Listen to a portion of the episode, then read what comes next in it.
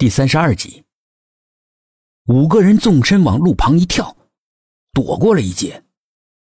黑暗中就听到苏应真大叫：“快压死了！”刚才危急之中，薛品涵他们几个人抱着他一闪，现在都重重的盖在他身上。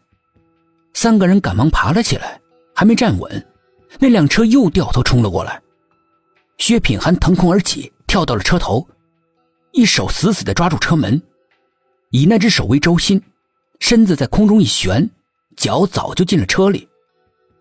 紧跟着，整个人也缩了进去。车子绕开他们，在路上疯狂的乱扭，最后失控的冲下了山坡，传来了轰的一声巨响，火光冲天，车子爆炸了。一群人连忙冲了过去。离火光不远处的薛品涵正朝他们走了过来。涛，你没事吧？没事刚才真是邪门，方向盘硬是打不动，费了好大的劲儿才打到一边。幸亏打到一边了，不然我们全体都要挂了。是不是那个东西在作怪啊？肯定了，这还用问吗？那现在怎么办？上去拦车呀！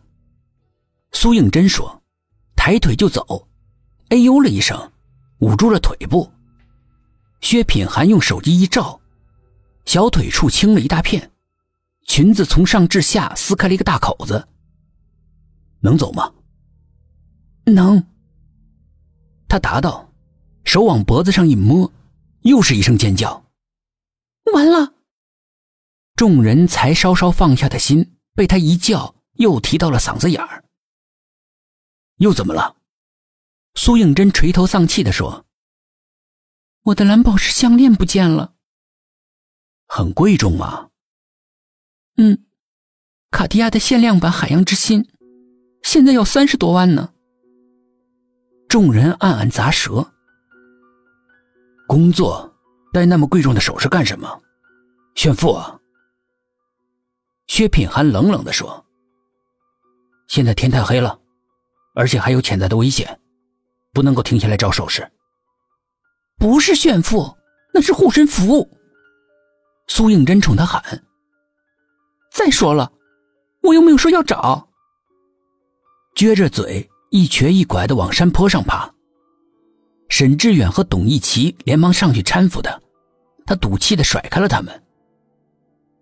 五个人上了公路，四个男人跑到路中间拦车，他们又是跳又是叫又是挥手，就是没有一辆司机停下来。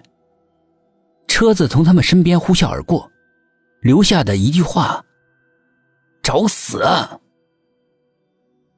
四个人垂头丧气的站在路中央，头顶上几个炸雷，雨下得更猛了。苏应真走到路中央。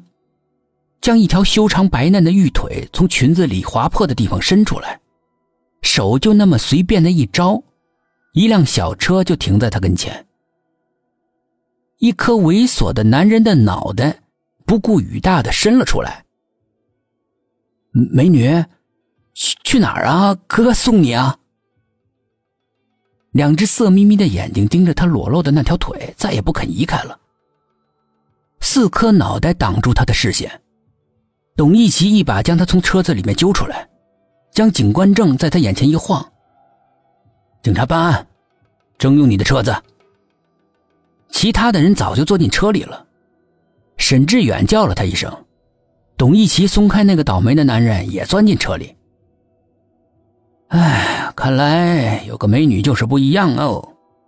如果今天换作是田梦的话，不仅拦不到车。说不定司机大老远的就看我们掉头跑了。